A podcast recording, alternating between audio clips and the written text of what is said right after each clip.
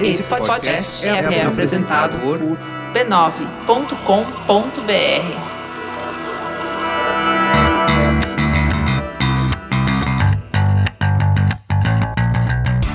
Olá, eu sou Alexandre Maron e esse é o Zing, um programa com conversas profundas sobre. Ops, cadê a Leila? A Leila não está aqui hoje. Programa com conversas profundas sobre assuntos aparentemente banais. A Leila me deixou na mão, mas eu tenho um convidado hoje. É o Wagner Martins. Bem-vindo! Olá, muito obrigado por me chamar. É, isso aí. O Wagner Martins, de uma empresa chamada 301. 301. Por que, que é 301? Porque antigamente o player do YouTube, o contador, travava ah, verdade. 301 views. É verdade. Então, é verdade, é, era o número. É, é uma anedota, né? Não, você contou essa história, inclusive, é verdade, verdade, verdade. 301. Antigamente. Antigamente. Pois é, isso aqui é louco, né? Antigamente, tipo, quantos anos atrás? Eles consertaram, consertaram isso, mudaram isso ano passado. É, pois é. Então, eu chamei o Wagner aqui, que eu queria falar de vídeo e da revolução do vídeo, e de novo, né, no contexto do Zing, né? O Zing a gente fala sobre cultura pop, o nosso lema é Nós somos a cultura pop. E, em geral, eu falo que a gente é, fala um pouco dos profissionais e espelha com o que as pessoas comuns fazem, né? E como tem essa influência mútua, né? O que as pessoas fazem, o que os profissionais fazem, como elas vão se influenciando o tempo todo. Então, nesse episódio de hoje, que é o episódio 39, a ideia é falar um pouco sobre como a estética mudou, né, o que aconteceu na estética do vídeo, tentar viajar um pouco nos motivos, né, o que aconteceu, quem fez o quê, por que que tais coisas aconteceram, né? A gente acabou de fazer, a gente saiu, tava na outra mesa ali do lado fazendo o live, em que a gente falou um pouco mais talvez um pouco mais sobre marcas, e eu quero uhum. falar um pouco mais sobre gente aqui, quero dividir os assuntos um pouco. Eu queria começar aqui essa. Eu não quero começar com o YouTube, não. Eu quero voltar lá atrás. Eu vou dar uma, uma geral aqui e aí a gente entra na história. E eu vou me repetir um pouco, porque afinal de contas, todo programa é o primeiro programa de alguém, então eu vou me repetir um pouco. Quem ouve o Zing toda semana vai reconhecer alguns meus exemplos. Mas assim, eu sempre gosto de fazer uma. de brincar com a história, de, com aquela timeline né, da cultura pop, da cultura de massa. E a cultura de massa começa com Gutenberg, né? Quando você cria um negócio que pode ser replicado, aí você ah, imprime, aí as pessoas aprendem a ler, e aí você começa cada vez mais a ter gente compartilhando as coisas e vendendo, cria uma economia. É assim, isso é dominado pelo print totalmente até o século XIX, print inclusive com a fotografia, né, e tal.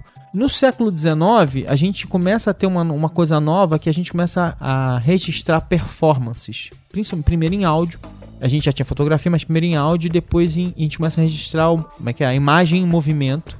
E depois a gente junta as duas coisas, onde vai dar o cinema. Depois a gente pega as duas coisas e passa a transmitir, porque a gente primeiro transmitiu o áudio, agora a gente vai transmitir o áudio e o vídeo, e aí transmite vira televisão. Tem uma progressão clara, né? A gente vai aumentando uhum. a complexidade. Você, você até no, no live você falou sobre a história dos megabytes, né? Uhum. Como a gente, vai, a gente vai alargando a banda, né? Exato. Então a gente foi fazendo isso tudo. Uma das coisas que acontece em paralelo a cada uma dessas viradas é o momento em que as ferramentas criativas vão se popularizando, né? Então, sei lá. Primeiro, eu sempre gosto de falar que todo mundo tem um lápis, mas nem todo mundo é um escritor, né? E nem todo mundo é um desenhista, seja lá como for. Então, a máquina de escrever, que foi se popularizando, aí a máquina fotográfica foi se popularizando, aí primeiro teve, sei lá, a câmera de cinema, que se popularizou por meio da Super 8, e depois a câmera de vídeo, o videocassete, que já era, de certa forma, um deck de edição, se você tivesse dois videocassetes, você conseguia já começar um rudimento de edição, uma câmera de vídeo, você conseguia começar um rudimento de edição. Então a gente foi aos poucos, né, essas ferramentas elas foram caindo de preço, chegando nas nossas mãos, mas eu acho que tem na minha opinião, né? De novo, assim, a gente, a gente tem mais ou menos a mesma idade, né? Por aí, por aí. É, você é velho, eu sou jovem. Assim, eu enxergo, quer dizer, no caso aqui pro Brasil, nos Estados Unidos é a década de 70, por causa dos computadores se popularizando, começando a se popularizar nos anos 70 e 80, mas os anos 70 e 80 são muito importantes, porque é quando começa assim, tipo, é. Se populariza assim, tipo, computador, é, videocassete, câmera fotográfica, né? As xeretas começam a chegar na nossa vida, Polaroid, os gravadores se miniaturizam, né? Você passa a ter a, fita cassete, depois o videocassete, aquela coisa. Então, assim, é muito interessante esse momento, porque as ferramentas caem nas nossas mãos, né? E aí o que faltava era distribuição. E aí, o década de 90 começa a revolução da distribuição. E aí, só que ainda muito lenta, aquela coisa. Então, os anos 2000 e em diante são um momento em que meio que que junta tudo, né? E aí, o final dos anos 2000 é um momento que você põe, junta tudo e põe no bolso. então, tentei fazer um, um pequeno resumo Junta aqui. tudo, põe no bolso de um garoto de 12 anos. Isso, exatamente.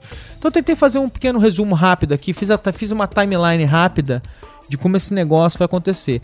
Mas e eu queria situar um pouco assim os anos 80, né? Os anos 70, 80, esse momento em que esses aparelhos caem na nossa mão. A gente começa a virar fotógrafo, né? Qualquer um começa a fotografar. A gente começa a fotografar e, e brincar, né? Vira um hobby, as pessoas começam a comprar máquinas fotográficas e, e lentes e, e a coisa começa a ficar realmente séria na cabeça das pessoas e tal. E vira uma coisa mais popular e tal. Pra você, onde começa? Você concorda? Faz sentido? Não, faz todo sentido a, a leitura de como, como as ferramentas de comunicação e os principalmente audiovisual vem evoluindo tá perfeita. Mas eu acho que o X da questão aí, na verdade tem dois, é nos últimos 10 anos tem um componente econômico mesmo nas ferramentas de torná-las mais acessíveis, isso é um ponto.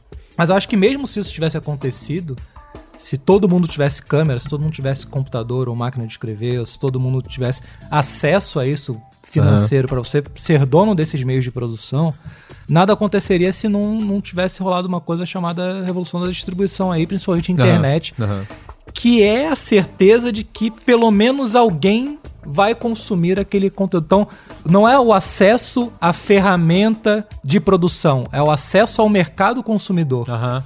Então tem esses dois componentes, que um é, um agora eu posso comprar e posso fazer, está acessível para mim, mas eu só estou comprando e fazendo, o principal objetivo de comprar e fazer é distribuir, é chegar em pessoas.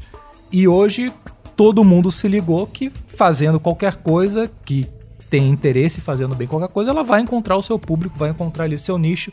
Que aí voltando lá para Gutenberg na massa é isso, que agora você com a ferramenta de produção barata e a, a distribuição equacionada para você chegar em qualquer pessoa, você começa a trabalhar nichos. Então você sai de um cenário de cultura de massa para cultura de nichos, onde as pessoas vão buscar consumir e produzir apenas o que eh, elas se interessam diretamente e não o que o dono dos meios de produção tá achando que é rele- relevante para aquelas pessoas.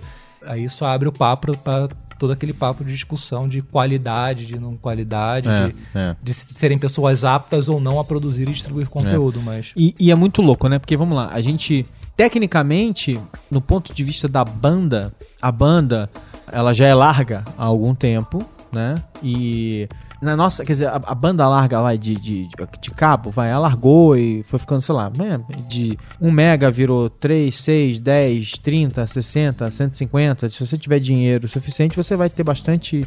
E, mas ao mesmo tempo, o que é interessante é que assim, tem um certo ponto que não faz tanta diferença assim o, a largura, vai, da banda. O que é mais importante no fim das contas, assim, o componente assim mais poderoso que tava faltando foi rede social, né? A rede Não, social é- foi, um- foi é, um- exatamente. É, é- é a revolução da distribuição que a gente teve. Que agora eu tenho a minha conexão com 10, 50, 5 mil amigos, seguidores, assinantes, o que você quiser chamar. E isso me dá a motivação para perseguir e sofisticar minha capacidade de produção e sofisticar o meu conteúdo também. Então, essa coisa de eu chamei de internet, mas mais precisamente rede social, Aham. que é você poder ter essas conexões e é, interconectar o seu nicho e ter sua presença ali, é o que possibilitou É. tudo isso.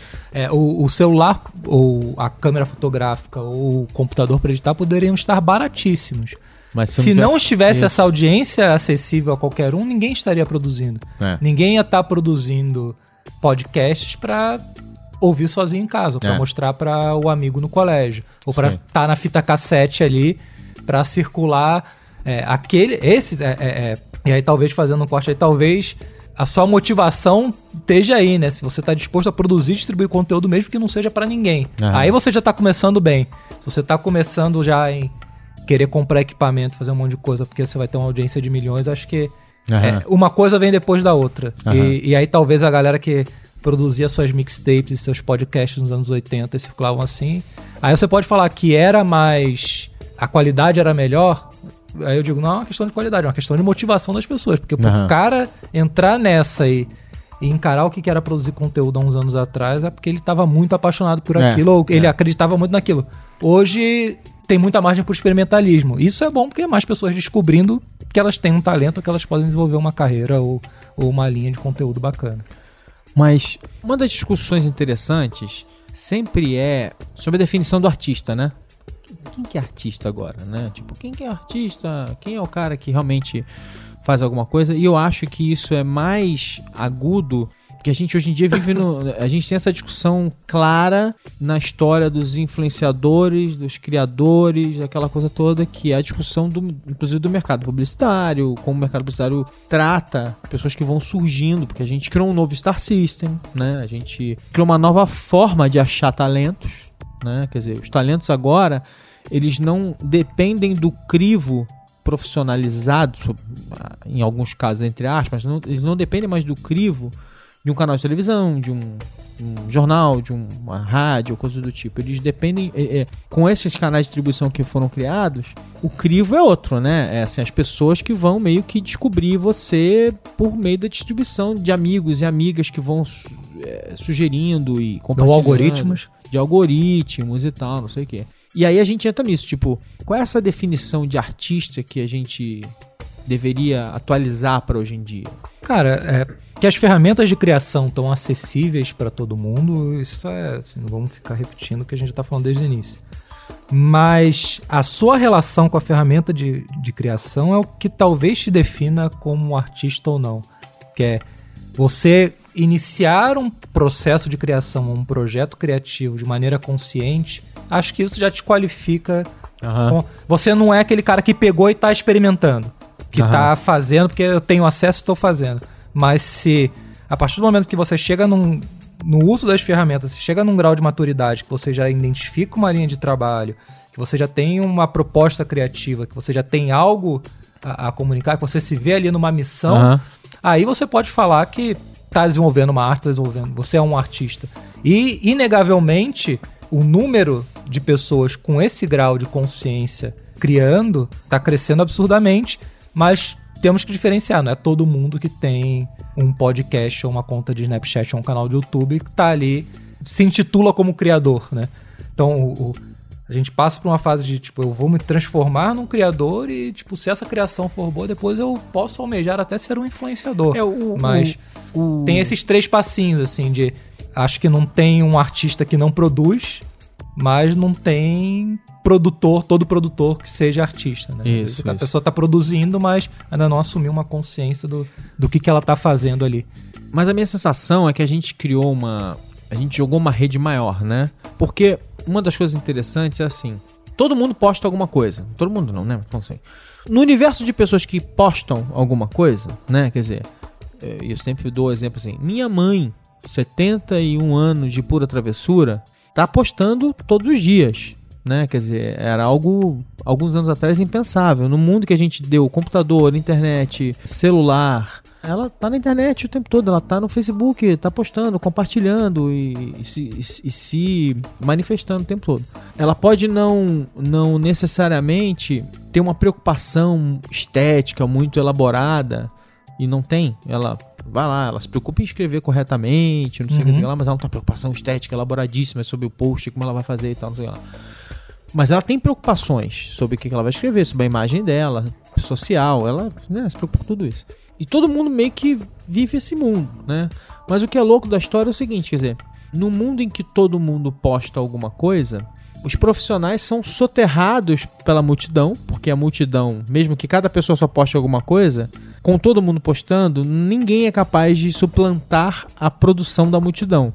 E aí, do meio da multidão, algumas pessoas ali começam a subitamente elas postam mais, aí elas pegam gosto pelo negócio, elas começam a, a entender melhor e tal. Então meu ponto é, de alguma forma, numa sociedade treinada de forma midiática, da maneira como a nossa existe, a gente está jogando uma rede maior, assim, a gente está treinando todo mundo e ao treinar todo mundo, é que nem sabe, tipo, como é que você vai saber se as pessoas gostam de ginástica olímpica se você não pegar, de repente, criar um programa de ginástica olímpica tudo quanto é escola do país? Aí, claro que um monte de gente não gosta e pronto, Mas de repente, gente que nunca imaginaria que ginástica olímpica é legal, vai lá, vai treinar e fala assim, putz, que maneira esse negócio de, de fazer, sei lá, brincar, sei lá, o cavalo, sei lá, dar, né, ginástica é disso, daquilo e tal.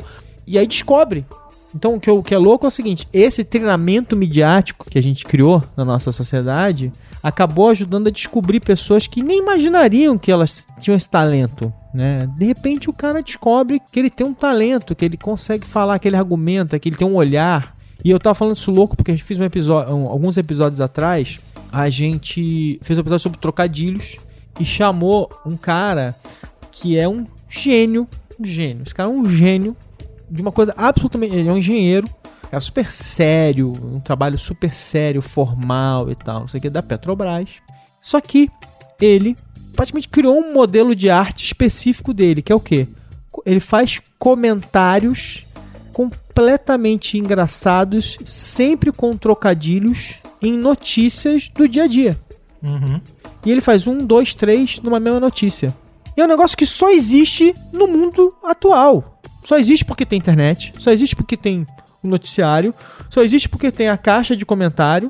Cara, tem 17 condições específicas que você criou. Se a gente for parar pra ver todas as condições específicas que tem pra isso acontecer, a gente vai ficar É mais... muito louco, vamos, né? Vamos partir daí. Criamos uma coisa completamente específica e o cara descobriu um talento, assim, e aí disso ele criou uma comunidade que tem, sei lá, duzentos e tantos mil seguidores.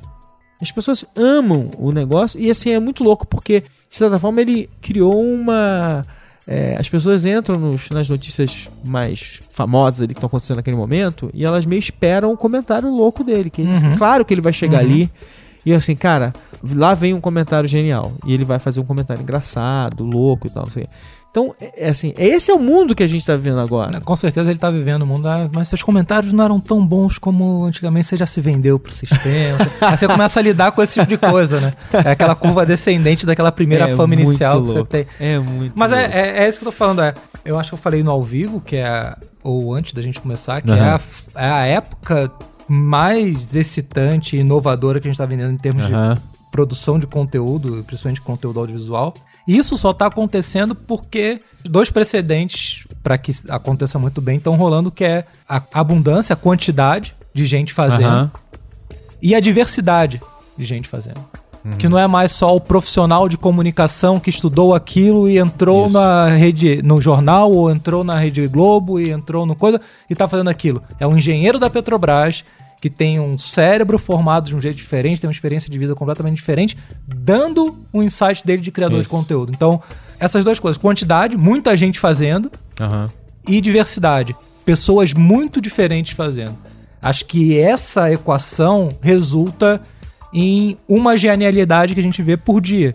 É. Tem o gênio do dia sempre. E o gênio do dia pode ficar restrito a uma coisa bem pontual, como fazer comentários de notícia. Ele não precisa ser um artista do século passado que, ah, para ser artista eu tenho que compor um álbum, eu tenho que fazer um filme, um curta, eu tenho que é, é, escrever um livro ou ser um cronista de. Não, agora a sua arte pode existir em pequenos fragmentos, em, Aham. em coisas muito mais simples. Então, ainda tem esse componente de como a distribuição e a produção está muito simples, você consegue fazer coisas ainda mais frívolas, mas Aham. igualmente geniais e que, puta, diverte e, e- e mobiliza muita Não, gente. eu- assim, você, pros dinossauros, o seu caso é um exemplo interessante, né? Quer dizer, muitos e muitos e muitos, e muitos anos atrás, de novo, você, é, é, uma das coisas que você fez há, há muito tempo atrás também dependia de um monte de condições específicas e da licença da internet. Uhum. que era a criação de, daqueles boatos absolutamente Sim. alucinados que você criava, né? É que agora não, agora o Cid do Não Salvo faz isso, e faz isso também muito bem e tal, não sei o quê. Mas assim, você tava criando aquilo num momento muito específico e, e era, de novo, era, um- era um produto de uma série de condições completamente daquele momento. Uhum. E era novo, quer dizer. Sim. O Inclusive cara- pra mim, eu não tinha a menor ideia do que eu tava fazendo. Pois eu só é. tava. Olha, dá pra fazer isso, que legal. Olha, fazendo isso acontece isso. Olha, Pois é, do cocada boa lá. E aí você vai aprendendo, desenvolvendo até que você se vê em determinado momento da carreira e fala, opa, peraí, eu consigo. Então já entendi aqui como isso funciona, eu consigo reproduzir isso. Uhum. Eu entendi aqui o que, que é. Aí você começa a desenvolver um trabalho criativo e aí você passa para outra esfera é, é, de criação. Mas o começo de todo mundo é exatamente isso. Falar, ah, o cada boa era genial, era não sei o quê. Cara, era só um cara no quarto experimentando com as ferramentas dadas e aprendendo. Com internet de escada. Com internet de escada, entrando depois de meia-noite e aprendendo. E vendo, aperta esse botão, acontece isso. É, Escrevo isso, acontece isso. E aí você vai começando a ganhar é, é, repertório e ganhar técnica para ir desenvolver cada vez coisas mais interessantes. Aí chegou a um ponto que, tipo, ah, tudo bem, vou fazer isso a serviço de marcas e não aqui no meu blog. Você resolveu ganhar dinheiro, né? Todo mundo tem que Tem que pagar as contas em algum momento. Exatamente, e extremamente natural que você acumule uma experiência Isso. prática e depois vá, vá monetizar isso de uma Isso. maneira que acho interessante. Mas Que- querido ouvinte, eu não vou ficar perdendo tempo, gastando tempo aqui. É, dê um Google em Mr. Manson e Cocada Boa para você saber mais sobre a história dessa lenda aqui. sentado tá Antes, antes de virar um homem sério, montar startups para produzir vídeos, esse cara aqui ficava fazendo boatos, Ah, eu- enganando jornalistas, É, pobres eu- jornalistas incautos. Eu mudei pra São Paulo, aí São Paulo me civilizou. me colocou na linha. É isso aí. Foi, foi morar em Moema? Morei um pouco de tempo em Moema, agora eu moro na Berrine. Ah, tá bom. Ainda mais coxinha. Então vamos falar de vídeo um pouco. Eu, de propósito, aqui falei de, de YouTube, mas, de- por isso- mas por isso que eu vol- voltei lá na, na câmera de vídeo, né? Eu lembro quando eu fui fazer o Radar Pop, que aliás você participou de um Radar Pop também com a gente. Logo no início do Radar Pop, foi quando você se mudou para São Paulo, Sim. inclusive. Eu te chamei pra fazer porque a gente falou assim: esse safado se mudou para São Paulo, com certeza ele vai fazer alguma coisa ligada, vai- ele vai trazer viralização para publicidade e tal, não sei o quê. Você trabalhou onde mesmo? Qual é o Na nome daquela, qual é o nome daquela empresa mesmo? Ah, sim, Spire. pois é. Mas ah, eu lembro que o terceiro episódio do Radar Pop era o seguinte: tinha vazado de volta, tinha ressurgido um vídeo que dois amigos na época, nos anos 80, início dos anos 90, uma coisa do gênero, tinham pego um episódio do Batman e aí eles pegaram e dublaram o episódio do Batman, pegaram aquela função dub do Uhum. videocassete Uhum. e fizeram que muita gente fez isso nos anos, nos anos 90 também, assim. Botou lá um microfone no, no videocassete, botava o vídeo e ficava dublando, fazia uma redublagem. Famosas redublagens. E era a redublagem do jeito mais sujo e grosseiro que eles podiam, assim, fazendo todo tipo de absurdo e grossura e palavrão, não sei o que, não sei o que lá. E tinha uma história muito louca, porque eles tinham deixado essa, essa fita de vídeo andou por várias pessoas, aí caiu na mão de um monte de gente, e eles perderam, eh, não sabia mais onde, a- onde a fita de vídeo ia parar. E aí um dia alguém encontrou essa fita de vídeo, digitalizou a fita de vídeo, compartilhou na internet a lenha de 2000 e Subiu pra uma BBS. Subiu pra um Newsgroup. não, não, não, não, isso foi em 2000 e... Deixa eu ver, a Radar Pop foi em 2006, Não, já tava aqui em São Paulo, é 2000. é. 2006, Eu né? Em 2000. 2006. 2005, que a Radar Pop fez 10 anos Ah. ano passado. Então foi em 2005. Então, é, assim, em 2005 já tinha banda larga, mas tudo bem. Mas assim, era o suficiente para o negócio se espalhar e as pessoas começarem de novo a falar desse assunto e tal, assim. Mas era um produto dos anos 80, 90 ali, Uhum. né? Quer dizer, já era um negócio que estava ressurgindo, né? E era muito engraçado que eu fui entrevistar os caras, conversei com eles, a gente foi jantar e eles, sei lá, vinte e tantos anos depois, né? Os caras eram pessoas normais, assim como eu e você. Tipo, os caras estavam lá, um cara vendia carro, era corretor, não sei, Uhum. outro cara era Vidas não jornalista. glamurosas de não. É, jornalista e sei lá o que, eu era, não lembro o que que era, médico, advogado, whatever. E a vida seguiu, e aí depois eles deram de cara com aquilo, se divertiram bastante, fizeram ringtone com, com as falas absurdas e tal, não sei o quê. Mas já era ali, né, quer dizer, as ferramentas tinham chegado na mão deles, eles já tinham feito um remix muito claro ali. E era muito antes da, da, da internet estourar. Mas a internet fez o negócio ressurgir, né? Isso é que é interessante. Porque até ali, a fita passou de mão em mão e ela ficou escondida durante uma década e meia, duas décadas, uma coisa do gênero. Isso é que é muito louco, né? Uma arqueologia muito Tem o trote do né? Luiz Pareto também, que é, é outro episódio. Qual é? Aquele trote da Telerge com o São Ah, Luiz Pareto é e tal. Circulava é em fitas cassete no Rio e depois verdade. veio a ressurgir na É internet com, verdade. Até criar comunidade no Orkut tudo É mais, verdade. Orkut, Orkut. Olha só. Orkut, pois é. Então, por isso que eu falando assim, os anos 80 tem uma, uma importância muito interessante, porque eles têm ali um pontapé inicial das ferramentas ainda rudimentares chegar na nossa mão.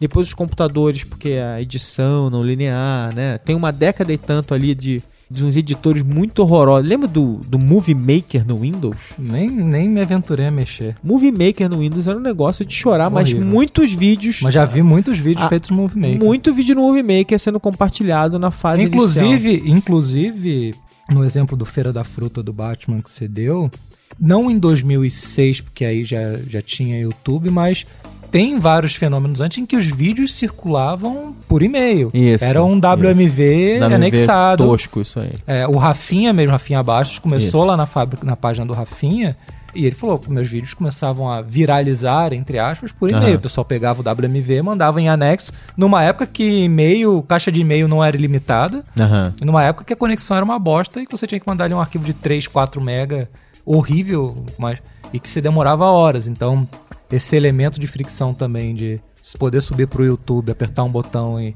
Isso. não se preocupar Isso. com banda. a gente chega ali. E eu acho engraçado porque é um início bem parecido, né? A gente fazia isso com texto. Era muito comum. Muita gente que virou blogueiro começou mandando e-mail para um monte de amigos e falou assim, cara, tá mais fácil eu fazer Exato. um post do que mandar e-mail, né? Exato. E muita gente que fez vídeo, o dia que o YouTube apareceu, a pessoa deve ter chorado de emoção, né? E o que que o YouTube... Assim, YouTube... Caiu a ficha pra você logo de cara? Demorou quanto tempo pra cair a ficha pra você do YouTube? A ficha que caiu pra mim logo de cara foi um problema técnico. Era uma Ah. solução técnica que, na época que o YouTube surgiu, já tinha o Cocada Boa. O Cocada Boa já tinha uma audiência pra época relevante. E que uma coisa muito escassa na época era a banda. Aham. Você tinha o seu site, você tinha lá um limite de dados que pessoas poderiam acessar no seu site por mês. Se você estourasse aquilo, ou você pagava mais, ou seu Aham. site era travado Aham. e acabou a conta do mês. Então, quando o YouTube surgiu, eu inclusive tive problemas de publicar vídeos e hospedar esses vídeos e esses vídeos come, comerem Acabarem com, toda a a sua, banda. acabarem com a sua banda. Então você tá Comerem vendo sua banda. É, a informação circular. Chegava um vídeo bem parecido com Feira da Fruta, teve o Destino de Miguel, que também foi uma É, também, famosa. pois é.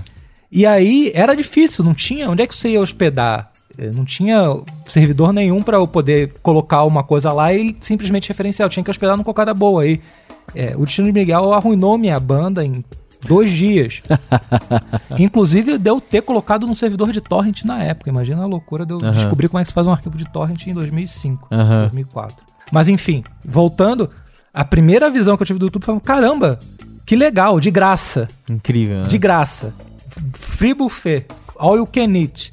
Sobe aqui o que você quiser Aham. em vídeo que já era claro. Eu lembro que também em 2004 a gente se aventurou fa- fazer, a gente chamava de Rádio Cocada Boa na época, que era um podcast. Aham. Mas na época a palavra podcast não existia. Então também comia muita banda. Então a gente pegava o arquivo da rádio e subia pro YouTube. Aham. Porque, cara, lá pelo menos o cara não tá consumindo nossa banda. Então a minha primeira visão do YouTube foi essa: repositório de vídeos para economizar banda Aham. Que foi, parece que a visão de todo mundo, que o YouTube durante muito tempo virou, tinha muito como marca dele é repositório de vídeos. Aham. E aos poucos que aí os criadores começaram a olhar melhor a plataforma, a, passou a ser não é mais um vídeo que eu encontrei e subi, é tipo, peraí, Eu posso, criar também. Posso criar aqui também.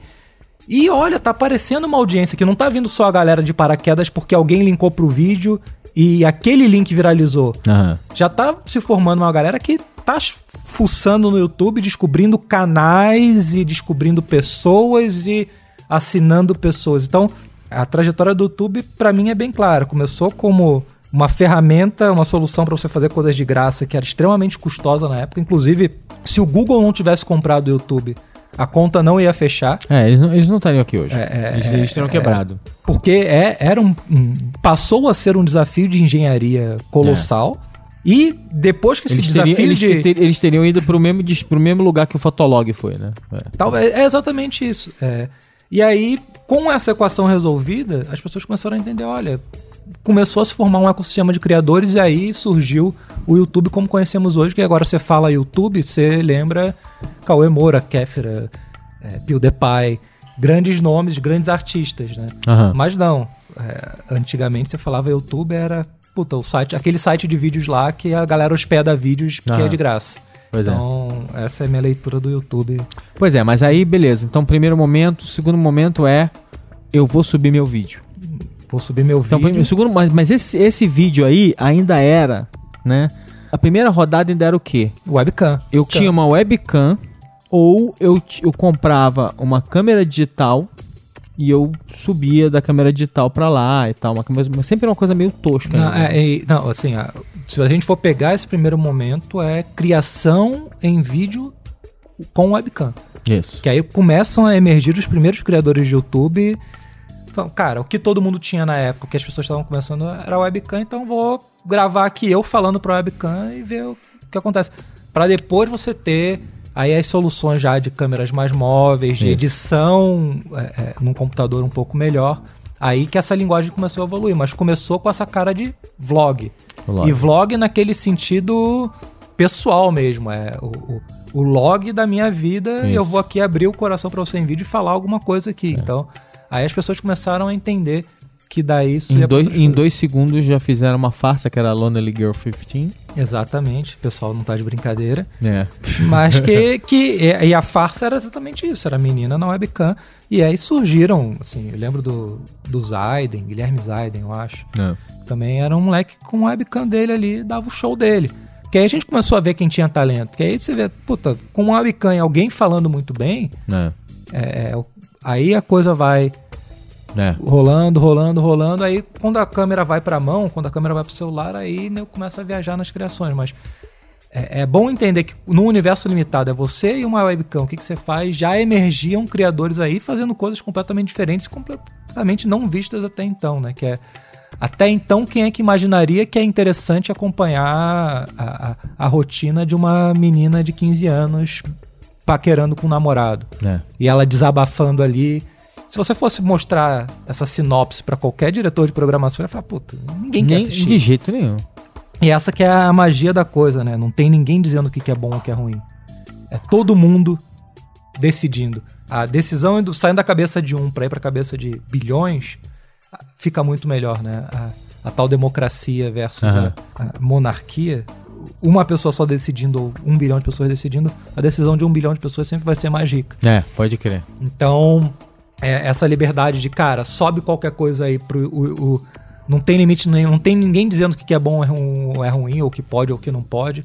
É o que você quiser criar e sobe aí. Isso deu uma liberdade criativa também para a linguagem audiovisual online que até hoje eu não vejo nenhum outro canal de comunicação mais tradicional conseguir reproduzir. Assim. Se você pega o que a gente teve de mais bacana, inovador e legal na TV brasileira, que talvez tenha sido a MTV, Aham. aquela fase da MTV que, puta, depois todo Aquela mundo- fase mega criativa da MTV. Tudo dentro de uma casa, mas é, é, Que parecia o- internet, né? Parecia internet offline, né? Exato, mas ó, o, o- qualquer youtuber hoje, ou, ou qualquer conjuntinho de youtubers hoje, coloca no chinelo a proposta que a MTV estava colocando lá nos anos 90. Então, enfim, a linguagem evoluiu muito, né? Não, tô falando que a MTV não, não é tão boa quanto os caras hoje, mas é aquela discussão do Pelé jogado com o Neymar hoje, ou quem é melhor, mas é bem mais evoluído. Não, não posso dizer se o que a MTV fazia era muito bom pra época, mas o que youtubers hoje fazem em termos de inovação, Aham. de reinventar a linguagem,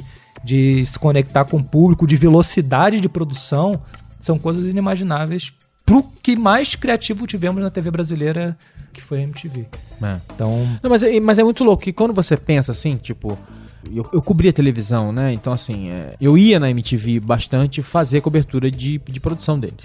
E uma das coisas que chamava atenção era que, fora o estúdio que eles tinham ali do lado, que era onde eles gravavam acústico, não sei, Uhum. era, era o estúdio maior, era o estúdio onde eles gravavam os que programas não de era nem deles, acho que era sublocado do Isso. SBT. coisa Que era ali do lado. Então, fora esse estúdio, eles ocupavam ali aquele prédio. Os estúdios eram assim, eram salas. Eram quartinhos. Eram quartinhos com teto baixo que quebravam todos os padrões, né? Tipo assim, eu lembro que, inclusive, lá na, lá na editora, quando a gente for fazer lá uma sala e fazer isolamento acústico, não sei o que, lá, aí chamamos um cara de televisão ir lá dar uma olhada e ajudar a gente. Ele olhou e falou assim: não, de jeito nenhum, isso aqui, esse teto baixo, não pode, não sei o que, não sei o que lá.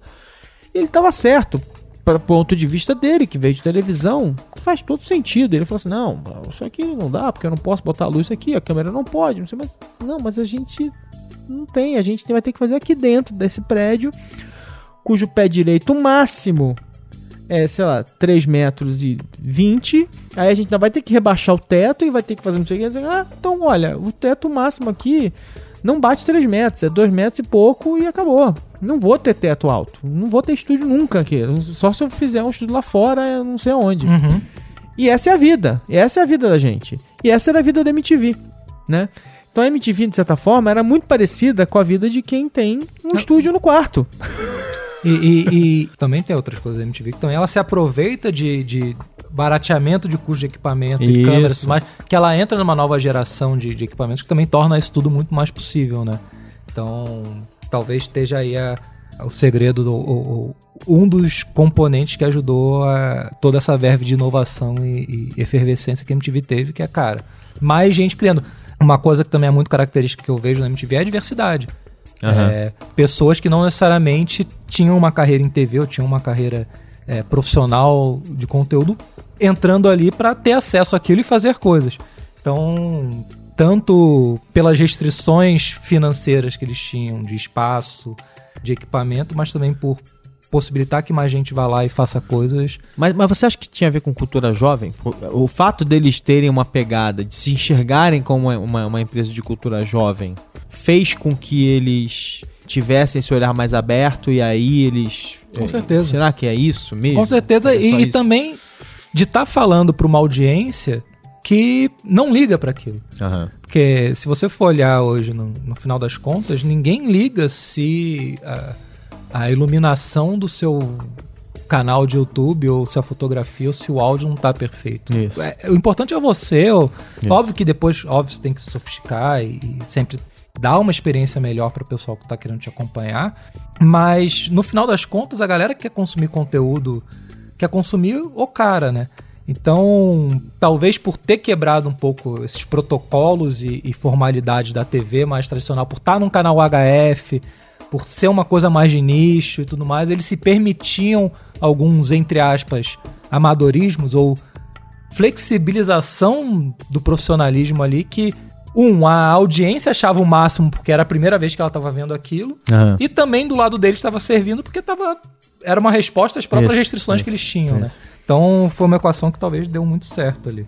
Agora, por outro lado, tem uma coisa interessante que é o seguinte, quer dizer, já estamos aí com quantos anos de desde o YouTube pra cá já são Fez 10 anos ano passado. 10, 11. Então são 11 anos de YouTube, mas a gente. Tudo bem que a gente. Assim, o YouTube saiu do quarto também. Beleza, tem muita coisa legal, mas assim, mas o YouTube ainda tá muito no quarto, né? Quer dizer, Sim. o vlog, Ainda o vlog ainda, o Ainda vlog ainda pro é um YouTube. formato muito. Ah, é, e isso até. Vou até abrir um- um- uma outra dimensão aqui que pode desvirtuar o papo, mas. Porque todo mundo fala, não, Facebook em vídeo, e aí Facebook vai roubar todas as estrelas do, do Aham. YouTube e aí acabou. Eu falo não, porque o YouTube ainda tem a galera no quarto, a galera sonhando em começar e que tá olhando pra monetização do vídeo e vibrando com os primeiros 5 dólares. A galera que tá atrás dos primeiros 5 dólares tá testando a vida lá no YouTube. Esse ecossistema tá fervilhante lá. Aham. Então, isso é que garante que daqui a três anos o YouTube vai estar com a coisa nova e o Facebook que contratar as mega estrelas do Facebook, do YouTube de hoje, vão estar com as coisas velhas, porque o- novo de hoje vai envelhecer daqui a cinco anos. Aham. Mas o moleque que está começando agora, de 11, 10, 9 anos, que já está criando seu canal no YouTube, tem vários, Aham. esse cara, quando chegar nos seus 14, 15, já tiver uma maturidade de conteúdo, né? Já, já se aprofundar esse cara vai estar num nível de criação que o cara que tá no Facebook já era. Então, não é aquisição de talentos. Não é sobre Aham. as pessoas que estão na plataforma. É sobre a plataforma, sobre o ecossistema que ela gera. Aham. E onde eu vejo mais candidatos a criadores buscarem um lugar ao sol ainda é o YouTube. É. Ah, Deixa é? eu abrir meu canal Aham. aqui e tentar propor um trabalho. É, é, então, contratar as grandes estrelas e falar: olha, temos milhões de views aqui. Hoje o Facebook ganhou do YouTube nessa batalha, porque todas as grandes celebridades e influenciadores agora criam na nossa plataforma.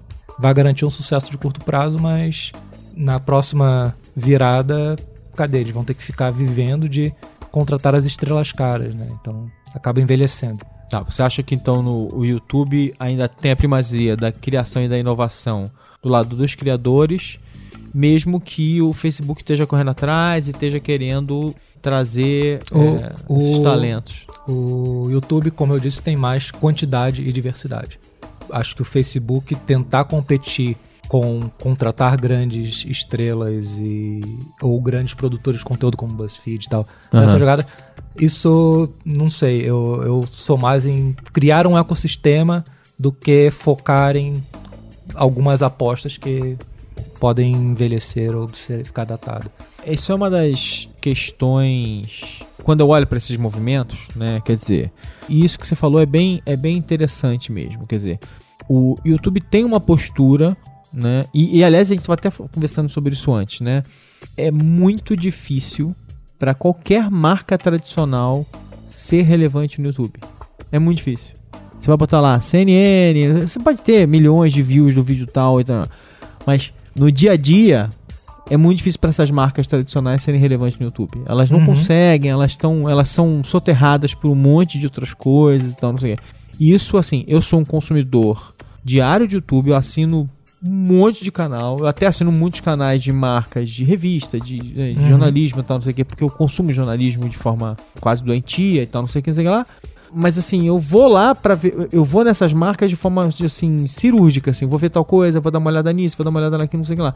No dia a dia, os canais que eu acompanho de forma mais é, sintom- sintomática e tal, não sei o que, não são essas marcas, são marcas, são a galera, a galera que são ninguém, são pessoas que surgiram do YouTube e apareceram lá. E isso é muito claro no YouTube. Isso é verdade, você tem toda a razão. E é muito interessante como o Facebook e eu, e eu quando você começou a falar, eu até estava tentando entender o que você queria dizer com isso, essa história de contratar as grandes estrelas.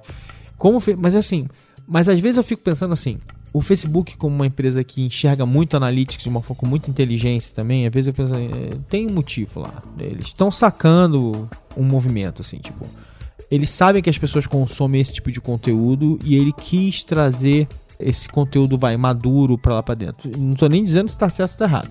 Eu acho que tem um olhar ali que eu respeito, eu entendo o que eles estão querendo fazer, mas acho que do ponto de vista faz muito sentido. Entendeu? Tipo, e certamente esses caras, fora, sei lá, cara, meu, fora o BuzzFeed, que é um, um negócio meio fora da curva, porque o BuzzFeed é muito experimentalista, assim, tipo, no outro dia eu tava vendo, tinha uma, o BuzzFeed tava filmando uma, uma, uma- uma operação ao vivo no outro dia no, no- Facebook, velho, tipo, uma operação, era uma cirurgia mesmo. Você, tá, você entrava no BuzzFeed, estavam filmando uma cirurgia, era um cara fazendo uma cirurgia de redução de estômago, alguma coisa do gênero, ou- ou- alguma cirurgia estética, eu não lembro o que que era, mas eu abri o negócio e eu vi assim, tipo, o cara com um negócio aberto assim, eu falei, não, é possível. O, o- o- não, o BuzzFeed não tá filmando uma cirurgia, ele estava filmando uma cirurgia ao vivo. Então assim, tipo, fora esses caras e vai, algumas marcas ali da Vox, da Vox Media, não sei o quê, não tem ninguém hoje em dia, das, as marcas tradicionais são exatamente o que o nome está dizendo, são Tradicionais. tradicionais. Não tem ali, é, no- nós marcas tradicionais, falando nós mesmos, nós todos assim, tipo CNN, é, Time, não, não, não é da gente que vai sair essas grandes inovações, salvo eventualmente uma coisa ou outra, mas não é, o volume tá lá, e eu concordo com você. E eu fico pensando num outro negócio que eu acho fascinante, né? Que é muito, muito maluco, que é o seguinte, quer dizer, na falta de capacidade de criar valores de produção, uma das coisas mais loucas que a gente criou, e talvez seja uma manifestação da virtualização das nossas cabeças, maneira como a gente funciona, é a história de que a gente transmite videogame, né? transmitir videogame. Tipo assim, eu não tenho dinheiro pra ter cenários milionários. Eu não tenho dinheiro para fazer perseguições e filmar perseguições, mas eu posso ir pro GTA e fazer coisas absurdas e transmitir para o mundo todo, não sei o que. Mas eu posso Minecraft. é, Minecraft, mas eu posso, não sei o que sei lá. E é muito maluco. E é muito engraçado porque durante anos eu, eu sempre joguei, joguei muito videogame. Jogo videogame pra caramba de todo tipo e eu não jogo, sei lá, eu não jogo FIFA. Acho legal e tal, mas nunca fui bom em FIFA e não jogo FIFA bem. Mas eu sempre joguei jogo de tiro, sempre joguei jogo de aventura e tal, não sei. E eu fiquei fascinado quando vi que a minha sobrinha adorava Minecraft, que ela estava assistindo tudo de Minecraft, pra aprender tudo sobre Minecraft. Ela, era uma, ela virou uma enciclopédia de Minecraft. E aí, de uns, de uns tempos pra cá, eu comecei a ficar viciado em canal de gameplay. Uhum. Porque eu comecei a pegar alguns jogos que exigiam mais dedicação e eu falava assim, cara, como é que fulano fez isso? E aí, cai, e aí caiu o vício, tipo assim, eu Na falei, minha "Caraca." época era ir na banca e comprar a revistinha Exatamente, lá exatamente. ver lá o pra cima pra baixo, E- a B Start. E, lá, e, e, e, e- infinita. e é por isso que o meu mercado tradicional de revistas está indo para um, né, pro, tá, mas que tá indo encontrar os dodôs. o mercado impresso está indo encontrar os dodôs, o mercado impresso em geral. Porque essas coisas que antigamente você fazia uma consulta e comprava um livro, uma revista por essas coisas estão sendo remixadas, empaco- reempacotadas e, e sendo reentregues ali por pessoas comuns que têm a experiência e, e entregam. Quer dizer, é muito louco isso. Tipo assim, eu jogo The Division. Eu aprendi a jogar Division vendo os caras jogarem The Division no YouTube. E quando eu fui ver, eu tava assinando 15 canais diferentes. Porque cada cara. É, um porque eu assino um, outro aparece não. outro, aparece Sim. outro, aparece outro. E aí, assim, tem um cara que faz, não sei o que lá, que ensina como montar a melhor é, build de armaduras, não sei o que lá. Tem um cara que ensina como escolher a melhor arma, não sei o que lá. Uhum. Tem um cara. E, e assim, quando você vai ver, você tá. Então, é muito louco esse, esse universo. É, Eu, eu vou até aproveitar esse gancho para colocar um outro ponto que, desenvolvendo aquele raciocínio de YouTube versus Facebook, ou diferenças entre plataformas de vídeo, e eu também enxergo uma força do YouTube muito grande nisso, que é aprendizado e, e- e transferência de, de- de conhecimento e repositório de conhecimento. Você quer aprender um videogame novo, você quer aprender uma matéria nova, você quer aprender um assunto novo, você procura o YouTube. Porque sabe que o tipo de conteúdo em vídeo que tem lá é mais propício você encontrar. Você não vai no Snapchat, você não vai no Facebook. Isso. Tá rolando conteúdo em vídeo lá, mas com outro propósito. É. Então, se a gente também imagina que é, a maturidade das pessoas na internet passa, deixa de ser um consumo mais passivo de conteúdo, né? Porque você é usuário de internet jurássico como eu, você sabe que a gente vai evoluindo nesse ciclo. né? A gente passa de ah, não, o conteúdo que chega até mim até eu aprender a buscar e entender o que me interessa, né? Até você virar um é, usuário de internet avançado que fala, não, peraí, eu vou sair do meu feed aqui porque eu quero outras fontes, eu vou no YouTube, eu quero consumir um vídeo sobre tal coisa, eu quero... Puta, dá pra eu aprender sobre física quântica no YouTube. Aham. Ou tem um Aham. curso completo de filosofia de Oxford no YouTube. Aham. Você pode ver lá, ver lá, acho que tem umas 15 horas de aula Aham. pra você acompanhar. Todo um semestre. Então, pra resumir, o, o, Snapchat, vídeos em Snapchat, vídeos em Facebook, é muito aquele consumo push. Tipo, É. então, É. você tá recebendo aquilo. No, no YouTube você já tem um comportamento mais ativo, um consumo mais passivo de um lado e um consumo mais ativo do lado do YouTube. É. É, que você já vê o, o canal que te interessa, ou É. a playlist que você quer acompanhar naquele momento. Então, é uma vibe diferente também. É, eu, eu acho que é, minha, minha teoria humilde nesse caso é o seguinte: eu acho que tem muito a ver com o YouTube ser uma empresa do Google. Tipo assim, o Google ele tem uma visão de, do mundo de organização e de que se reflete, né, Uhum. nisso. Quer dizer, o Google, é, o Google é uma empresa, é uma search engine company que, que tá mudando agora, virando uma outra empresa, estando, até virou a Alphabet, e depois está virando também uma empresa de inteligência artificial e está indo em outra direção, mas mas está se expandindo em outras direções. Mas originalmente é uma empresa criada por engenheiros organizar toda a de informação. organizar do a informação. Então acho que faz todo sentido, é muito engraçado isso, né? E o Facebook é uma empresa do mundo social. É uma empresa em que supostamente você entra ali e passivamente na sua no seu newsfeed as sugestões do algoritmo alimentado pelos seus amigos e, né, vão chegando para você e você vai acabar descobrindo meio que que a tua comunidade está fazendo, né? É muito louco.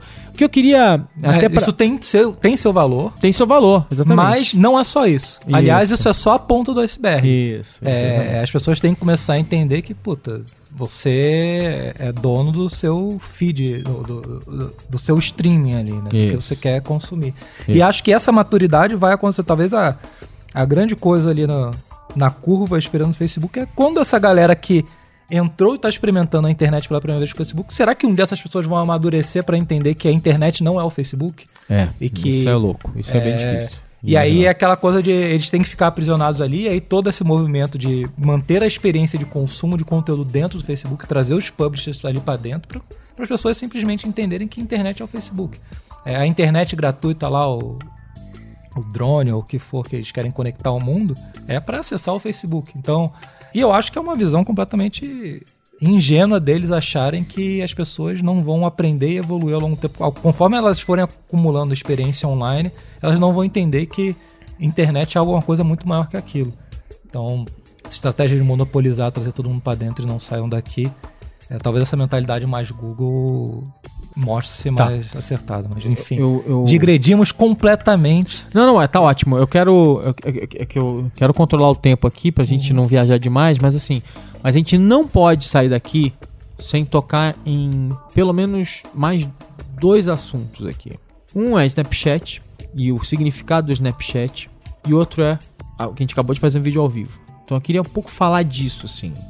É, a gente falou bastante de, de YouTube, a gente falou bastante de Facebook, mas assim, tem também uma outra diferença bem interessante, na, porque o Facebook tem uma coisa que o Facebook fez muito claramente agora, que é o seguinte: o Facebook fez um all-in em vídeo ao vivo, muito forte. Não que o YouTube não tenha feito isso antes, né? Mas o Facebook, por uma série de características muito específicas do Facebook, é bem interessante como o vídeo ao vivo para muita gente parece ter surgido no, no Facebook. Uhum.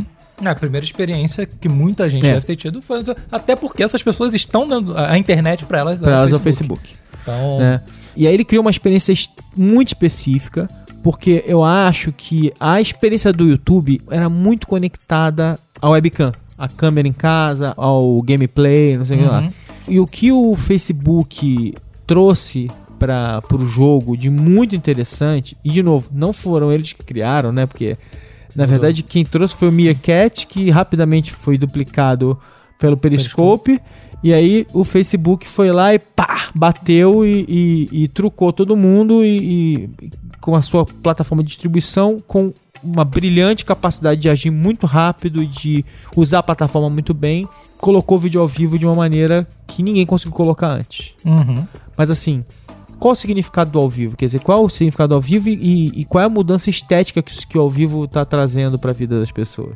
Tô vendo acontecer, cara. Tá vendo acontecer? É, tá ao é, vivo, né? É, é tão recente. não, mas é, é- é tão recente quanto isso, que é aquela mesma coisa, ó. Agora, vocês já tinham todos esses componentes aqui pra brincar. Tem aqui uma coisa nova que é. Faz ao vivo aí. Mobilize pessoas e mobilize comunidades ao vivo. E, e isso dá pra fazer coisas mágicas e coisas sensacionais, mas também de que adianta. eh, E aí, pra oferecer pros publishers, o Facebook tem uma audiência massiva, mas. Pra audiência massiva do Facebook, eles não vão se transformar em produtores de conteúdo ao vivo, né? É muito mais, olha, vem fazer ao vivo aqui com a gente, porque a gente consegue colocar milhões de pessoas simultâneas no teu ao vivo. Tá aqui, ó. Então não é também uma inovação em termos de ferramenta. É, cara, as ferramentas estão dadas, você pode fazer no YouTube, você pode fazer no Periscope, você pode fazer no YouNow, que é, aliás, vou até Isso. comentar depois sobre isso, mas as pessoas estão fazendo no Facebook porque a audiência está no Facebook. audiência está no Ou- Facebook. Ou ele está fazendo um trabalho todo especial para alavancar a audiência. E é aquela coisa, você quer fazer para mais gente. Isso. E você vai investir mais recursos, você tem o potencial de chegar a mais gente. Isso, e é engraçado Mas porque- eu ainda acho que é muito limitado. Eu citei o Will Now como ao vivo, né? Que a gente falou, Aham. tá falando especificamente de ao vivo, depois a gente fala do Snapchat, mas o Will Now me parece uma comunidade muito mais interessante Aham. e muito mais real, onde pessoas de verdade estão criando formatos de conteúdo ao vivo e interagindo entre si. E aí vira uma coisa tipo, ah, eu tenho meu ao vivo agora, mas ó, eu já tô indo entrar lá pra assistir o ao vivo do outro camarada que Aham. e aí vira uma rede mesmo de broadcasters que são pessoas, né? Aham. É, que eu não vejo isso acontecer no Facebook. Eu não vejo o usuário normal de Facebook se tornar Isso. um broadcaster ao vivo. Embora, embora a ferramenta esteja na mão dele, Mas as crianças de 12, 13 anos que estão indo no- lá no YouNow, e se você for entrar lá no YouNow, você só vai ver canais de crianças de 12, 13 anos, Aham. eles estão fazendo isso. Mas volta lá daqui a 5 anos, quando essas crianças tiverem aprendido e a ferramenta tiver evoluído, ter sido é. Criado uma nova linguagem. Mas sabe o que, que é engraçado você tá falando de novo, agora? é, e aí o Facebook tá apostando em inventar a linguagem ao vivo de internet com quatro ou cinco players. Não tem quantidade, não tem diversidade. O YouNow tem a quantidade e tem a diversidade pra dizer aí pra gente falar, puta, ao vivo internet é isso aí. Você falou isso agora, isso é muito engraçado, porque tem uma ferramenta pouco divulgada do Facebook, que é o tal do mapa do live. Eles têm uma URL que tem um mapa do mundo, Uhum. Em que tem os lives nesse momento. Você olha ali, tem um monte, de pontinhos pelo mundo. Você passa o mouse por cima, aparece um live que está acontecendo naquele lugar. E aí eu naturalmente tive a pachorra de ficar algumas horas até porque eu trabalho com isso e assim, isso não é nem. Até porque nem sempre é um prazer, porque tem muita chatice. Mas eu tive a pachorra de ficar horas ali, tipo assim, passa o mouse, dá uma olhada, passa outro, dá umas olhadinhas, o que que tá acontecendo? É muito. Quando você faz isso, aí você vê a quantidade de pessoas comuns usando live para transmitir coisas completamente malucas. E aí que é uma das coisas muito loucas do Facebook. E é uma contradição do sistema deles, do algoritmo e da maneira como o algoritmo faz. Porque a grande inovação deles, digamos assim, que é botar um sistema desse na mão de todo mundo, digamos que ela torna interessante, porque supostamente se eu entrar na timeline, se você fizer um vídeo ao vivo, provavelmente ele vai aparecer na minha timeline. Se o Cristiano, meu cunhado, minha irmã, minhas sobrinhas tal. Qualquer pessoa fizer, provavelmente ele vai trazer, porque supostamente ele ele dá como uma relevância às pessoas do meu círculo de amigos. Uhum. E aí, de novo, isso é uma fraqueza, uma força e uma fraqueza do Facebook.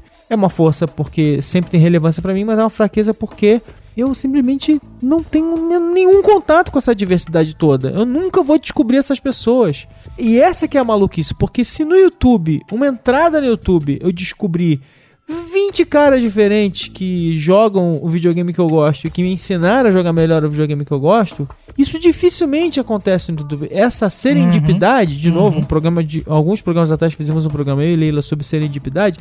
Essa serendipidade, e de novo, eu não tô nem eu não tô nem mais entrando em julgamento de valor se é bom ou se é ruim, mas isso é uma característica que é muito muito bizarra, assim, tipo, não existe isso, tipo, eu abri o mapa, tinha uma porrada de gente fazendo live que eu nunca vou encontrar, a não ser que eu faça o quê?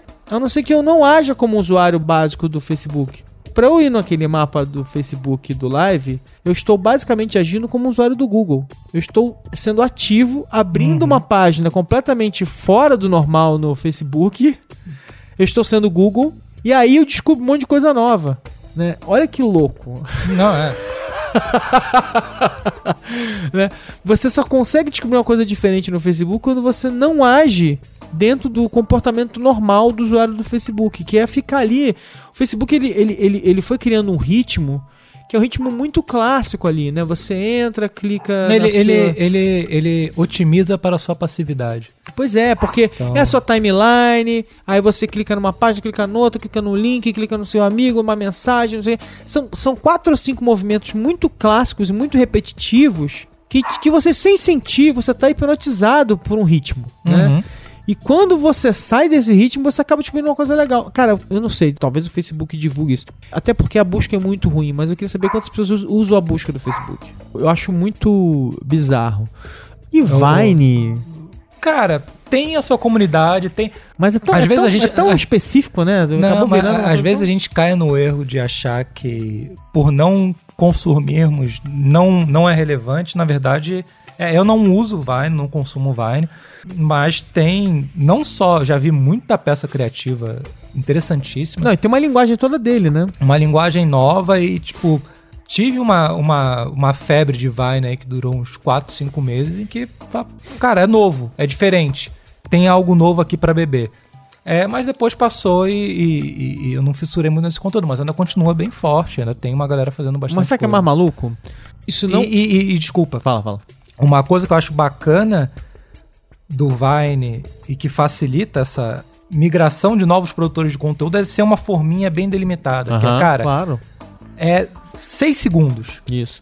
E aí, pra quem nunca fez nada, você dá um trilho, Isso. você já faz o cara evoluir. É, é o Twitter. Se o Twitter não tivesse 140 caracteres, Ele não teria sido metade do que ele foi, né? porque ia ser o quê? Ele pelo menos ali dá uma direção e pra quem 140 caracteres todo mundo consegue fazer. Um vídeo de 6 segundos todo mundo consegue fazer. Aham. Então, passando essa régua, você traz pra dentro mais pessoas que se sintam capacitadas a Aham. produzir e dessa quantidade de pessoas capacitadas a produzir, você acaba fazendo coisas muito legais. Então, é, é a observação que eu tinha que fazer sobre o Vine. Pois é, eu, eu, eu ia falar uma coisa engraçada, porque assim, muita gente usa isso como argumento contra o Vine. Mas é muito mais uma constatação dos hábitos das pessoas de qualquer outra coisa. Porque um amigo meu uma vez falou assim pra mim: gente, esse Vine é muito ruim. Eu falei, por quê? Porque o Vine é tão inútil, tão fraco, tão é, sem graça, que a única vez que eu vi o Vine foi na coletânea de vídeos do Vine que eu vi no, no YouTube. eu falei, mas isso diz muito mais a respeito do fato de que você só vê YouTube do que do fato de que o Vine Exato. é ruim ou bom. É, é, é muito mais uma característica sua de que você só vê YouTube e não foi lá no Vine dar uma olhada.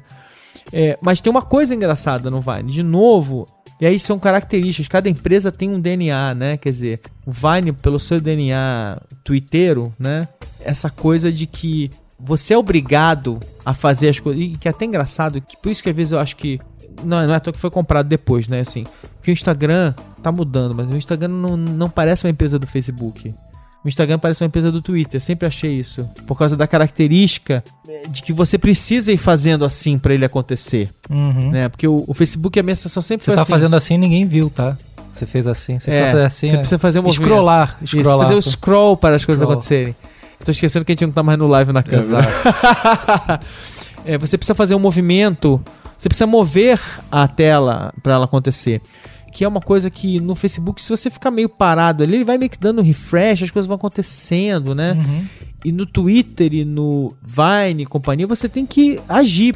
A timeline vai, vai fazendo refresh, mas se você não fizer alguma coisa, ela não vai. Você não vai se movimentar. É, mas parece que tá mudando, né? Ah, não, tá, mas. É, não, mas, tá, mas, essa mas- cultura tá mudando. mas tá mudando porque teve que E, mudar, inclusive, porque. com a quebra da linearidade do feed É. lá e tudo mais, já vai nessa cultura de, do seu feed se auto... É. Fica quietinho aqui vendo. É, pois é, mas é, mas é muito mais, mas é muito mais uma capitulação ao fato de que, né, o mundo mudou de uma maneira muito radical pra eles e eles, né, enfim, Uhum. mudou. Pode ser até que seja bom pra eles, mas assim, mas eles estão voltando atrás numa coisa que é uma característica muito própria do DNA deles, né? Esse é meu ponto, e tal. Mas é muito engraçado assim. O Vine é assim, você tem que ir passando. Não tem um, um streaming que vai simplesmente passando todos os Vines daquele cara. Quer dizer, Uhum. originalmente não. À medida que você pode adaptar, vai acontecendo. E o Snapchat, eu queria ter meio que. eh, Vamos amarrando aqui pra terminar o programa, mas assim, eu queria terminar até porque eh, eu acho o Snapchat extremamente particular, extremamente curioso. De todos os que a gente falou aqui, é o que é um filho, assim, filho direto do mundo mobile, mais de qualquer outro. Mais do que o Vine, mas mas, assim, é muito filho do mobile eu acho fascinante do Snapchat. Entre outras coisas, assim, primeiro a característica. é, você pode até fazer horizontal, mas assim, de ser vertical, de ser conceitualmente vertical, né? Eu acho fascinante a ideia da edição, a maneira como a edi é, porque assim, geralmente assim, o, no YouTube, por exemplo, quando você produz um vídeo, você produz o vídeo, você edita o vídeo, né? Vamos lá, no Facebook, ele tá, te, ele tá te dizendo o quê? Faz ao vivo que você não precisa editar. Uhum. É uma das coisas que ele fala pra você, né? Uhum. Já que o Facebook fez um all-in em, ao- em ao- vivo. Uhum. No YouTube, é, ele, ele também tem a crueza ali do seu vídeo que você capturou e compartilhou, mas à medida que a galera foi é, se Não, ele profissionalizando até prioriza a YouTube, sua edição. Porque o Ele- quanto melhor for a retenção média do seu vídeo, o percentual de retenção, Exatamente. melhor você fica. Então É você tem que se preocupar com isso pra evoluir. Mas o- no, no YouTube a edição é, é muito importante. Sim. Porque você vai olhar o Analytics, porque é uma empresa do Google, e você vai usar a inteligência o máximo que você puder. Então no YouTube a sua edição é muito importante. Mas você edita antes. Uhum. Né? Você edita de uma forma muito científica. E o que eu acho absolutamente fascinante do Snapchat é uma edição orgânica. Assim, você faz um clipe, para. Faz outro clipe, para. Faz outro clipe, para. E a sua timeline ela, ela é uma edição orgânica que você vai fazendo. Essas características já me deixam assim, cara, eu olho pra esse negócio e falo assim, cara, isso é muito, muito foda. E à medida que eu comecei a assinar, eu, eu assim, essa é uma linguagem que eu não domino como produtor, mas que me fascinou como consumidor. À medida que eu fui assinando, eu falei assim, holy fuck. Tipo assim, olha o que esse cara fez. Essa pessoa foi pra um evento e a cobertura dessa pessoa do evento é absolutamente genial. Tipo assim, cara, foi pegando um fragmento aqui, aí aquele tira uma foto, aí aquele tira uma foto e, e rabisca na foto e faz uma informação. Daqui tem um vídeo, aí esse vídeo não sei o que, aí outro é um vídeo, uma foto, não sei o que. E aí esse E esse E as negócio- ferramentas já tem até a própria pós-produção no próprio app também. Não é só a edição, E é eu, e, colocar cara, o, o, o After Effects ali, isso. né? Então é... E a minha, e assim, o dia que eu comecei a, a fa- algum tempo atrás, quando eu comecei a consumir isso e assim, minha cabeça explodiu lá atrás, e acho que foi aí, e assim, mais do que nunca assim, tipo, eu antes eu nem eu nem enchia muito o saco das pessoas sobre vídeo vertical. Mas quando eu vi o Snapchat pela primeira vez, e entendi o Snapchat, eu falei assim, holy fuck. Tipo assim, Aqui o vídeo vertical faz todo sentido. Assim, aqui, é, é, tipo assim, o telefone celular pra mim já era a prova de que o vídeo vertical era importante, porque o telefone celular era importante, mas o Snapchat pra mim era tipo um, sabe, um quase que um postulado sobre é, aqui está um negócio que Viu como encapsula funciona? tudo. Tá. Isso, encapsula tudo, sabe? O que, que você acha do Snapchat? Como consumidor de conteúdo, não tive um, um- nenhum momento mind blow, assim, de falar, cara, isso aqui é- me fascina. É, até porque eu tô num. Eu acho que é muito ferramenta de distração de massa. E tentando desacelerar um pouco o consumo de conteúdo pra ver coisas que façam mais a diferença, mas por isso que eu não, não entrei nesse mundo como consumidor. Mas é óbvio, tenho instalado e acompanho, principalmente produtores de mídia e, e grandes nomes, para ver. E, e- e a sua leitura sobre a linguagem e sobre a ferramenta é perfeita, que é a simplificação da- do processo de edição e pós-produção ali, que permitiu que as pessoas agora estejam inventando outra linguagem. Então, Isso. a mesa de edição foi pro celular também. E isso tá gerando, assim, para quem olha pela primeira vez aquela coisa de, meu Deus, nunca vi isso, é aquele choque inicial de você nunca ter visto nada como aquilo antes. Passei por essa experiência, e falei, nossa, esse cara aqui fez diferente, soube aproveitar. Um ou outro, né? Um ou outro. Vamos e convenhamos que é um ou outro que faz uma coisa muito Mas- mas Então, por esse lado, assim, como ferramenta de criação, me parece fabuloso, porque simplificou muito, né? Toda essa questão de edição e, e até pós-produção. Mas, sinceramente, não sei se a quantidade de tempo que os usuários mais passivos que não produzem conteúdo, mas estão consumindo conteúdo, estão dedicando a isso também é absurda. Você vê pessoas extremamente fascinadas, ficam ali, não perdem, tipo, uma fila de banco, o cara já tá olhando no Snapchat. Então, o volume de, de minutos assistidos no Snapchat também vai ser absurdo. Mas quanto à, à profundidade de conteúdo, eu tenho minhas dúvidas de, de- Aham. de como é que essa linguagem vai evoluir para É, tem uma coisa muito maluca que é assim, né? Se você se distrair e perder, você não tem como voltar atrás, né? Porque assim, eu não Ela sei- tem esse amanhã, componente que amanhã, é o- se eu a- hoje não vir o que meu a falta de permanência o de que o fulano também. fez e eu for tentar ver amanhã, não tem como ver. Isso é, É, e- isso é uma coisa bizarra. E que é a coisa que tá ali para te, Pra te- supostamente te manter, te mas é que criar assim, o hábito e tudo mais. Mas, é- mas te pune também, porque se você perder, perdeu. Perdeu o Uhum. Playboy. Mas tem uma coisa, é uma questão de lente. Pode ser legal, e, mas que me incomodou profundamente quando eu olhei. Embora seja muito bem feito, muito bonitinho e tal. O Discovery, o canal, a, a Uhum. parte de Discovery do, Uhum. do Snapchat. Eles mexeram nisso hoje. É. Eu vi uma notícia que eles mexeram nisso hoje. N- Não, nem olhei. Vou até olhar No, depois. não, ou que estavam iam mexer, mas. Mas assim, tem uma coisa interessante que assim, é uma graça, é super bonitinho. Então assim, quando eu abri o Discovery pela primeira vez, eu falei assim, nossa, que lindo. É legal pra caramba. Não, é legal, é bem feito, é rápido, já tá pré-carregado, é bonito. É legal pra caramba, mas aí, depois desse primeiro momento de, de ficar meio maravilhado com um negócio bonito, bem feito, bem acabado, não sei o que, não sei o que lá, É, Pra quê? veio um negócio tipo assim, oh wait, que era assim, porra, peraí. Os caras criaram uma plataforma em que a grande sacada dessa plataforma é a crueza, é a rapidez, é a, a organicidade da edição, é o não sei o que, não sei o que lá, não sei o que lá. Só que de um lado, a estética é X. E na hora que eles trouxeram os produtores de conteúdo, os produtores de conteúdo estão fazendo um negócio que não tem absolutamente nada a ver com o que está sendo produzido do lado de lá. Não tem nada a ver, velho. Nada. Uhum, assim, uhum. o que os produtores de conteúdo fazem pro Discovery não se. Desculpa, posso estar enganado. Eu quero que os meus ouvintes aqui me contestem me expliquem o que eu não enxerguei. Mas assim, a minha sensação assim, o Discovery é outro produto que não se comunica em nada. Assim, não tô nem dizendo que é ruim. É bem produzido, é bonito, é bem feito, mas é um outro produto. E de repente tá certo, de repente é isso mesmo, de repente a estratégia é legal, é uma outra oferta, é um, é um refresco desse produto aqui cru e não sei o que, sei o que lá. De repente a estratégia é essa.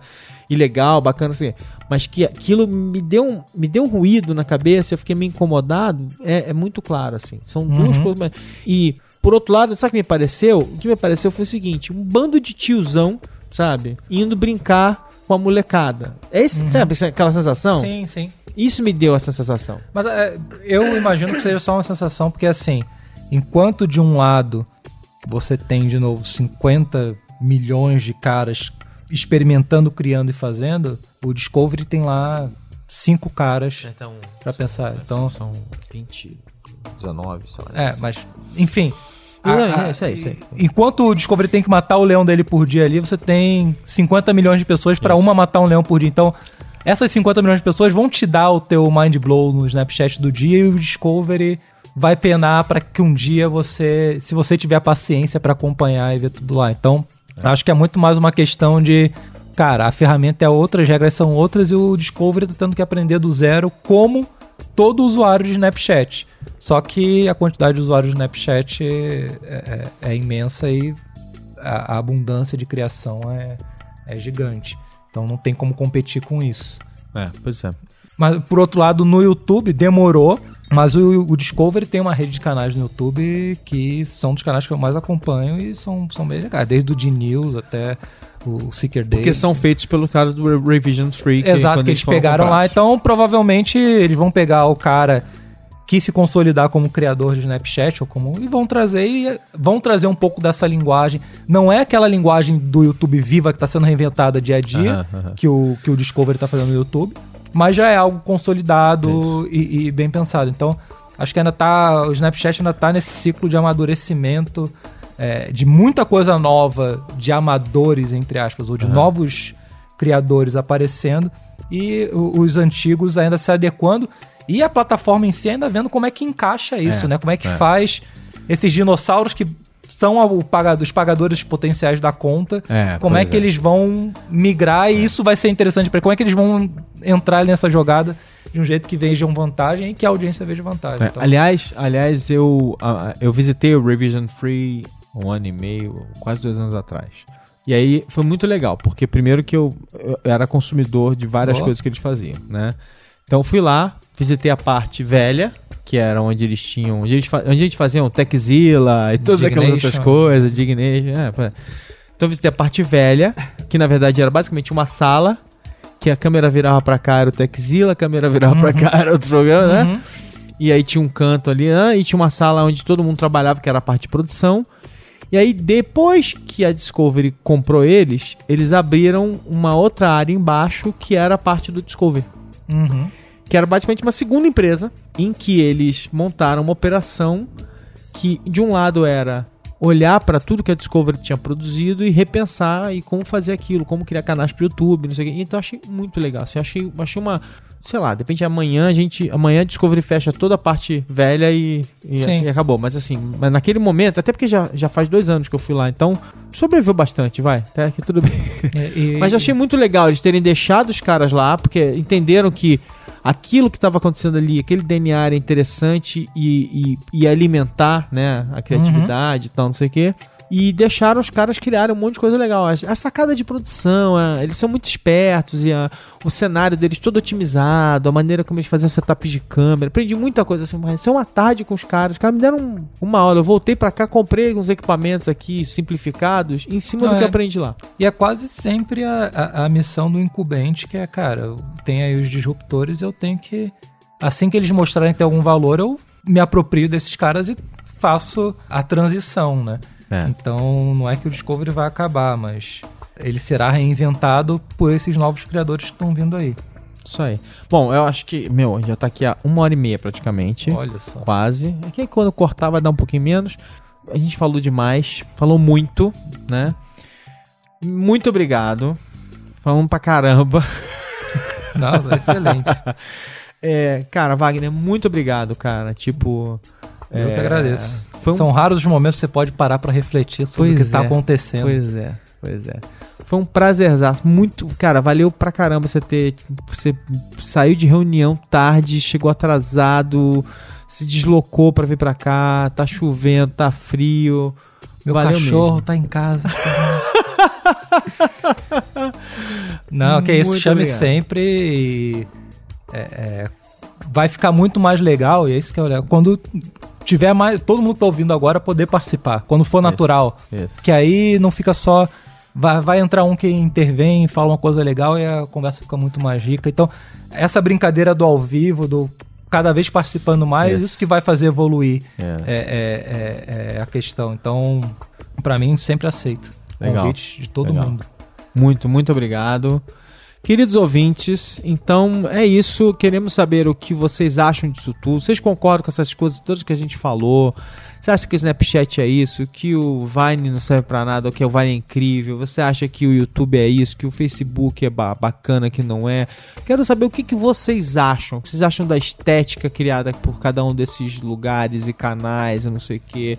Vocês acham que o, YouTube, que o YouTube é tão importante assim, que ele realmente ajudou a criar essa revolução? Vocês acham que eu tô exagerando? Vocês acham que o Wagner tá exagerando? Que, quero ouvir vocês. Quero saber o que, que vocês pensam desse negócio, né? O celular, realmente, eu tô aqui enchendo a bola, falando que smartphone mudou o mundo. Vocês acham que faz sentido isso mesmo? Que essas câmeras de celular, então, a gente tá dando muita trela para elas. Quero ver o que vocês acham, tá bom? Galera, é isso. Deixem seus comentários, tá? Muito obrigado por vocês terem ouvido. Muito obrigado por Wagner por ter vindo.